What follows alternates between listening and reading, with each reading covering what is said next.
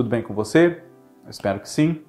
Eu sou o Fábio Costa e esse é o nosso TBT da TV aqui no canal do Observatório da TV no YouTube. Inscreva-se no canal, peço sempre, né? Se você não for inscrito ainda, comente aqui temas para nós fazermos vídeos para vocês, não só os meus aqui, não só eu, mas também o Cadu Safner, que faz o Olhar Latino, a Kaká Novelas, o Cristiano Blota, por trás da tela, o João Márcio, que fala atualmente de A Fazenda, enfim. Ah, o seu like, os seus comentários, o seu compartilhamento com aquela pessoa que você conhece que também gosta de TV, para nós é muito importante para nós fazermos o canal crescer cada vez mais. É por isso que eu peço sempre. Há 45 anos, no dia 11 de outubro de 1976, a TV Globo estreou no seu horário das 18 horas um dos seus maiores sucessos até hoje, não só aqui no Brasil, como também de exportação. Um ícone do êxito da exportação da telenovela brasileira pelo mundo. Eu estou falando de Escrava Isaura, novela de Gilberto Braga, escrita a partir de um romance de Bernardo Guimarães, do século XIX, chamado A Escrava Isaura. E que, nesses 45 anos, foi exibido pela TV Globo em seis ocasiões.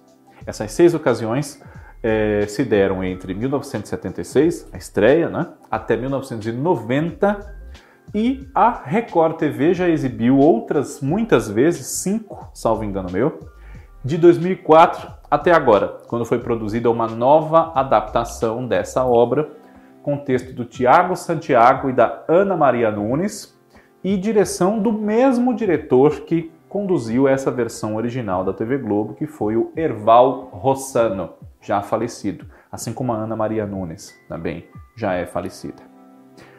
Junto com Erval Rossano, dirigiu Escrava Isaura na TV Globo também Milton Gonçalves. Aliás, salvo erro da minha parte, Milton Gonçalves dirigiu ainda mais capítulos, dirigiu uma parte maior da novela do que o próprio Erval Rossano. Do que trata essa história? Com tantas reprises e duas versões, talvez você possa achar que eu esteja sendo irônico ao perguntar isso, né? mas não. Tem muita gente que não só não leu o romance A Escrava Isaura, como não viu nenhuma das versões, nenhuma das vezes em que elas foram ao ar. Além do que, de uma versão para outra existem latentes diferenças também. Vamos falar dessa versão original que está completando 45 anos. Isaura, que era interpretada pela Lucélia Santos, lançando-se como atriz de televisão. Depois de ser descoberta fazendo teatro, ela cumpria a temporada em 1976 no Rio de Janeiro, junto com Milton Moraes numa peça chamada Transe no 18. E assim, Erval Rossano conheceu o trabalho dela e convenceu-se de que ela era a escrava Isaura que ele estava procurando para a adaptação da Faixa das Seis, que na época consistia só de adaptações de clássicos da nossa literatura. Isaura era uma jovem branca, mas que, apesar de branca, era escrava, era cativa de uma fazenda no interior do estado do Rio de Janeiro, em Campos dos Goitacazes, fazenda essa do comendador Almeida, que era o personagem do Gilberto Martinho. O comendador Almeida era casado com uma mulher muito doce, muito boa, a dona Esther, que era Beatriz Lira. E eles tinham um único filho, o Leôncio, papel do Rubens de Falco. Quando a novela começa, poucos capítulos do início ali, o Leôncio está na Europa estudando. Os pais esperam que ele regresse ao Brasil com o diploma de física. Mas na verdade ele vivia na Europa só às custas da mesada do pai, uma vida desregradíssima e não estudou um dia, nunca abriu um livro na vida. Desperdiçou o investimento e a esperança, o sonho dos pais. Leôncio era uma pessoa detestável, odiosa, de péssimo caráter. E quando volta ao Brasil e volta à fazenda da família, ele fica verdadeiramente obcecado pela Isaura, que é uma jovem bonitinha, muito inteligente, culta, porque ela foi criada com todos os mimos e cuidados de uma filha que Dona Esther quis muito ter e não teve. mas era escrava. Ela era filha de Juliana, papel da Lady Francisco, uma escrava da fazenda dos Almeidas, com um empregado, um funcionário de fazenda, português, o Miguel, que era o Átila Iório. E Isaura tem de desvencilhar-se das muitas investidas do senhor Leôncio contra a sua integridade física e moral, enquanto é, arruma um jeito também de, quem sabe, se tornar livre depois que ela reencontra e, e compreende melhor a sua origem, reencontra o pai e o pai lança-se à aventura de querer comprar a alforria, comprar a liberdade da sua filha, cujo preço vai sempre sendo ampliado pelo senhor Leôncio para que o senhor Miguel não consiga pagá-lo nunca. E, de outra parte, o Leôncio vai insistindo cada vez mais contra a escrava Isaura e a castiga tira dos serviços internos de casa, domésticos, e a coloca na lavoura, é, sacrificando-se ao sol, plantando e colhendo, capinando, sendo castigada no tronco e tudo mais, com tudo que ela tem direito, mas tudo pode acabar se ela ceder aos seus desejos, às suas investidas. Mesmo atrás da escravizaura o tempo todo, Leôncio casa-se com uma moça do agrado da sua família, Dona Malvina Fontoura, que era a Norma Blum, filha do conselheiro Fontoura, um grande amigo do comendador Almeida, personagem do Dari Reis, e irmã do Henrique, que era o Mário Cardoso. Ela é muito infeliz nesse casamento com o Leôncio, primeiro porque ele não a ama, segundo porque ela vê que ele é um monstro de pessoa ao entender o que ele faz com a escrava Isaura, de quem ela se solidariza porque ela sabe que a insistência de Leôncio para com aquela moça não tem correspondência nenhuma da parte dela. E Isaura tem alguns poucos momentos de sorrisos, de felicidade, de esperança de um futuro melhor, ao lado de um jovem proprietário da, da propriedade da fazenda vizinha, que é o Tobias, papel do Roberto Pirillo, já que, além do Leôncio, ela também enfrenta uma grande oposição de uma escrava que tem inveja dela, dos seus privilégios, enfim, a Rosa, que é a Leia Garcia. Pois bem, Isaura e Tobias se apaixonam, Tobias quer casar com ela, não conhece a sua condição de escrava, depois conhece, enfim, mas Leôncio inventa de se livrar desse Tobias, porque ele se vê ameaçado por aquele rapaz, de boa família, enfim. E ele arquiteta um incêndio para matar o Tobias. E o Tobias de fato morre. Só que morre junto nesse mesmo incêndio a Malvina, a esposa do Leôncio. A escrava Isaura, claro, fica muito triste com a morte da dona Malvina e do Tobias. Mas a história vai se encaminhando Além, eu não posso esquecer de falar que a essa altura ela já perdeu a mulher que mais protegia ela no mundo, que era a sua madrinha, Dona Esther, que morre. Deixa a alforria dela pronta para que Isaura seja livre. Mas é claro que Leôncio sonega esse documento e não concede a liberdade para a jovem. Isaura e o senhor Miguel conseguem fugir de Campos e vão parar em Barbacena, no interior de Minas Gerais, ajudados por Dona Carmen, que é a Ângela Leal, a segunda esposa do comendador Almeida. Em Barbacena, Isaura, claro que muito procurada pelo Leôncio e pelo, pelos seus capatazes, e, enfim, destaque aí muito para o senhor, Fran, o senhor Francisco, que era o Isaac Bardavi, né? Cumpridor das ordens do Leôncio e que tinha um especial prazer em maltratar os escravos da fazenda, a Isaura, com o nome de Elvira, acaba conhecendo um rapaz que se encanta por ela e um rapaz de muito boa posição, o Álvaro, que é o personagem do Edwin Luiz, estreando também na TV Globo. Lucélia não havia feito novelas ainda, Edwin já algumas na TV Tupi.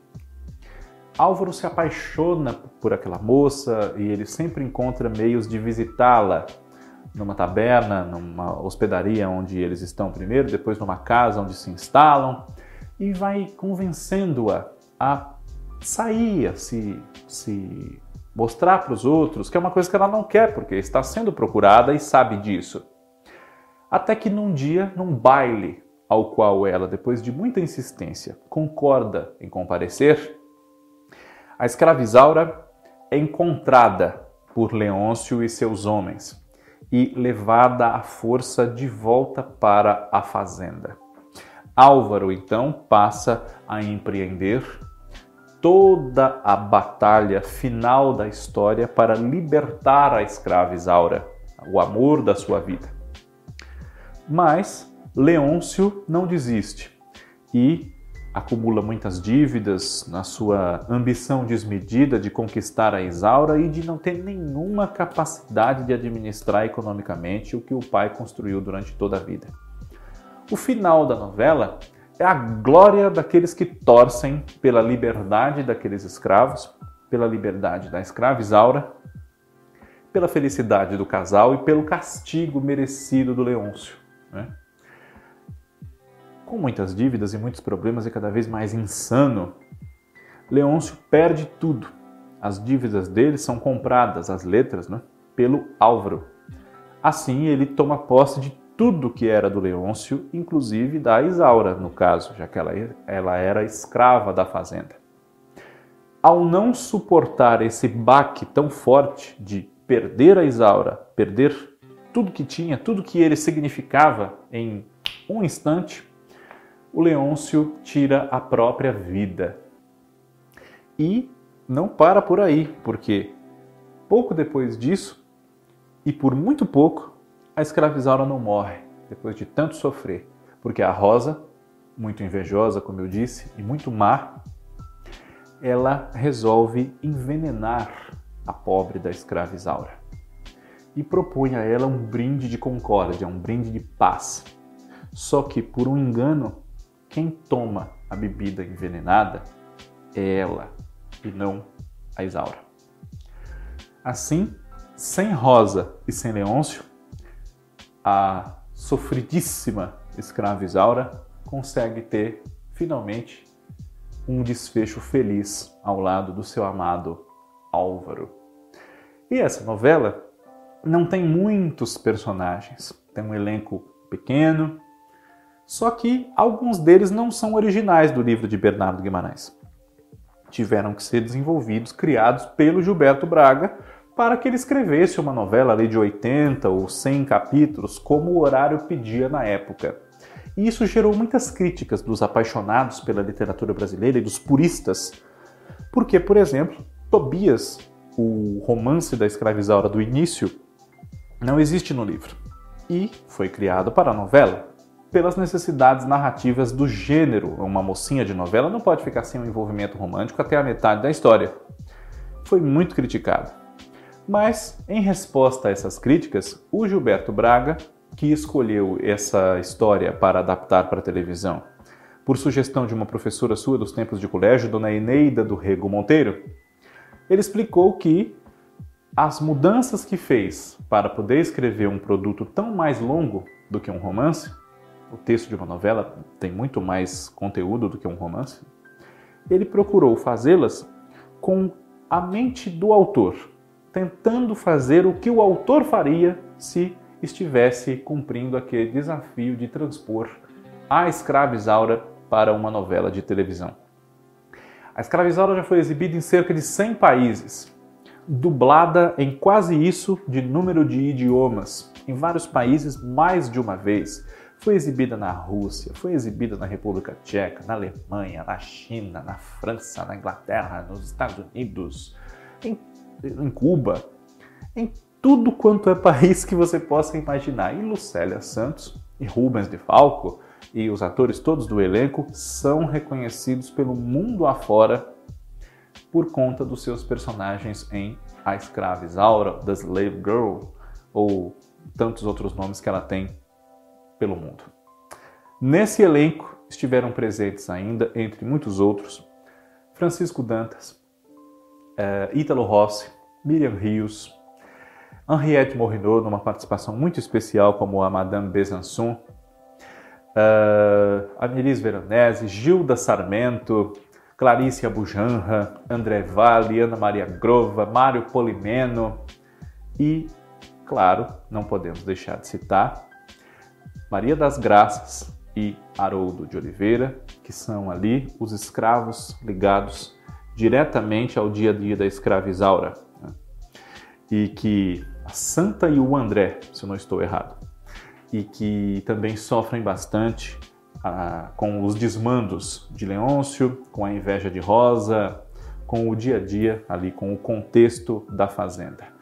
E não posso deixar de citar também uma das personagens mais lembradas por quem viu a escravizaura e protetora também da mocinha da história, que é a Januária, interpretada pela Zeni Pereira, a cozinheira da casa, ela também escrava, mas que sabia muito bem que o Leôncio e o próprio comendador não eram flores que se cheirassem e fazia tudo que podia para proteger a escravizaura das garras deles e da maldade da Rosa. Uma grande atriz, Eli Pereira, que, como diz o meu amigo lá do Sul, o Guilherme Stolch, se ele vir esse vídeo, um abraço para ele. Zeni Pereira era uma atriz que tinha capacidade de tomar qualquer cena, tendo qualquer colega de cena, eh, a capacidade de tomar qualquer cena para ela, pela sua figura, pelo seu, pela sua desenvoltura, pela sua voz e pelo seu jeito de falar, muito característicos. Uma atriz que realmente tinha uma presença muito marcante. E a Januária é um apenas, apenas um exemplo dessa grande atriz que era Zeni Pereira. Escrava Isaura, como eu disse, foi exibida pela TV Globo seis vezes em 14 anos. Entre 76 e 77, seus 100 capítulos foram exibidos inéditos às 18 horas. Já em 77, ela foi reapresentada no horário da tarde, que não se chamava ainda Vale a Pena Ver de Novo, mais ou menos a uma e meia da tarde ela era exibida.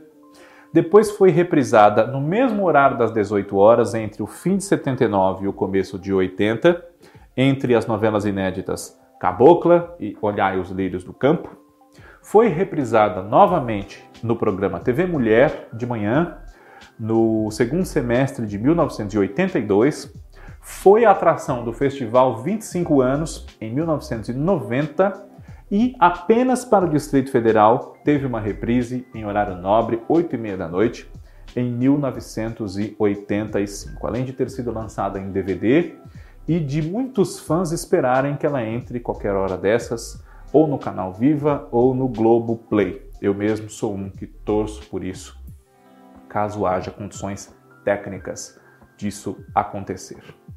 Escrava Isaura, grande sucesso, uma das novelas mais significativas da nossa teledramaturgia, tema do nosso TBT da TV, que semana que vem está de volta. Muito obrigado pela sua audiência, um grande abraço e até lá.